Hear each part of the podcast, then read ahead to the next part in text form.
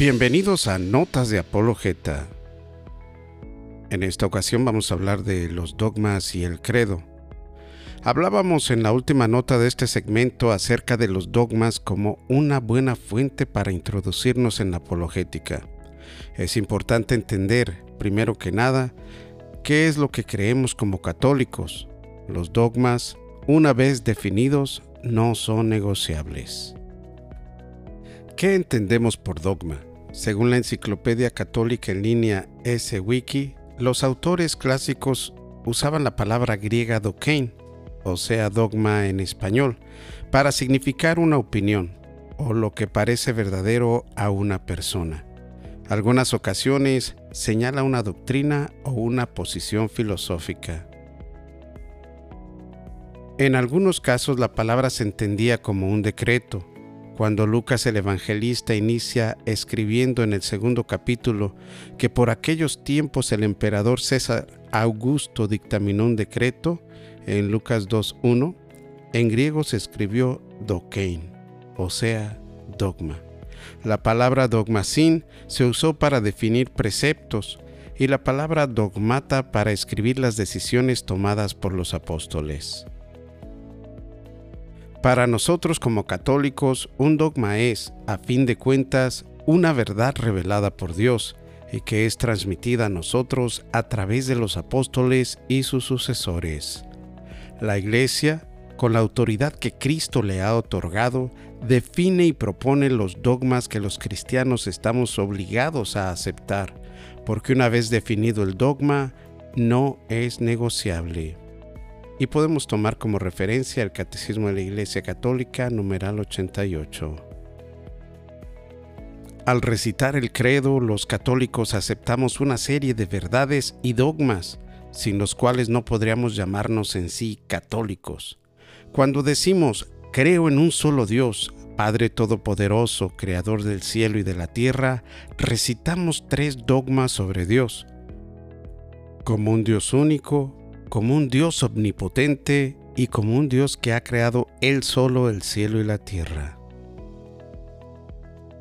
Enseguida profesamos los dogmas sobre Jesucristo, Jesús, Hijo único de Dios, concebido de María la Virgen por obra del Espíritu Santo, crucificado, muerto y sepultado. Descendió a los infiernos, y resucitó al tercer día, y finalmente ascendió al cielo y sentado a la derecha del Padre, desde donde vendrá a juzgar a vivos y muertos en su regreso final. Al decir que creemos en el Espíritu Santo, estamos cerrando el ciclo de la Trinidad. Creemos en Dios Padre, en Jesucristo su único Hijo y en el Espíritu Santo. Enseguida profesamos fidelidad a una sola iglesia, que es santa, que es católica, o sea, universal, y apostólica, porque sigue fielmente las enseñanzas de los apóstoles, y porque la autoridad apostólica se ha ido pasando por medio de la imposición de manos por generaciones. Creemos en la comunión de los santos, decía Sanicetas de Ramesiana, lo que ahora se conoce como Serbia, ¿Qué es la iglesia sino la asamblea de todos los santos? Estamos llamados a formar la comunidad de santos inspirada por el mismo Jesucristo al invitarnos a invocarlo, reuniéndonos entre dos o más personas y haciendo la promesa de que Él estará presente siempre entre nosotros en la comunidad. Ahora, al hablar de la comunidad de los santos, también hablamos de la comunión de las cosas santas, como la comunión de la fe, la comunión de los sacramentos, la comunión de los carismas y la comunión de la caridad. Finalmente, también se habla de la comunión entre la iglesia del cielo y la iglesia de la tierra. La comunión de los santos también abarca la comunión con los difuntos y la intercesión de los santos. Creemos que hay un solo bautismo para el perdón de los pecados, también creemos que a través del presbítero Dios perdona nuestros pecados, siempre y cuando estemos arrepentidos y hagamos el esfuerzo de no volver a pecar. Y aceptamos también el compromiso de hacer penitencia para pagar la deuda acumulada por nuestras faltas. Creemos en la resurrección de la carne, y en la vida eterna.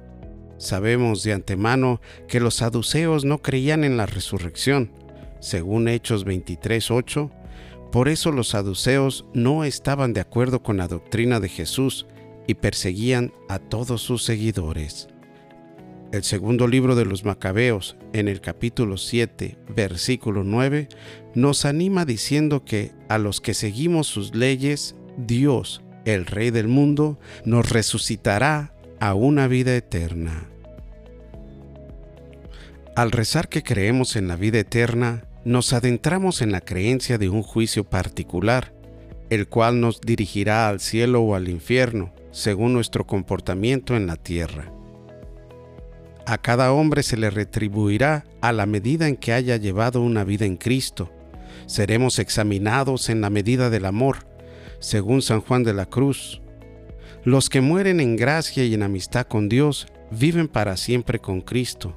Sin embargo, como nada impuro puede entrar en el reino de los cielos, la Iglesia, en su discernimiento, nos ilustra en la doctrina del purgatorio, que según San Juan Pablo II el Grande, no es un lugar, sino una condición de vida.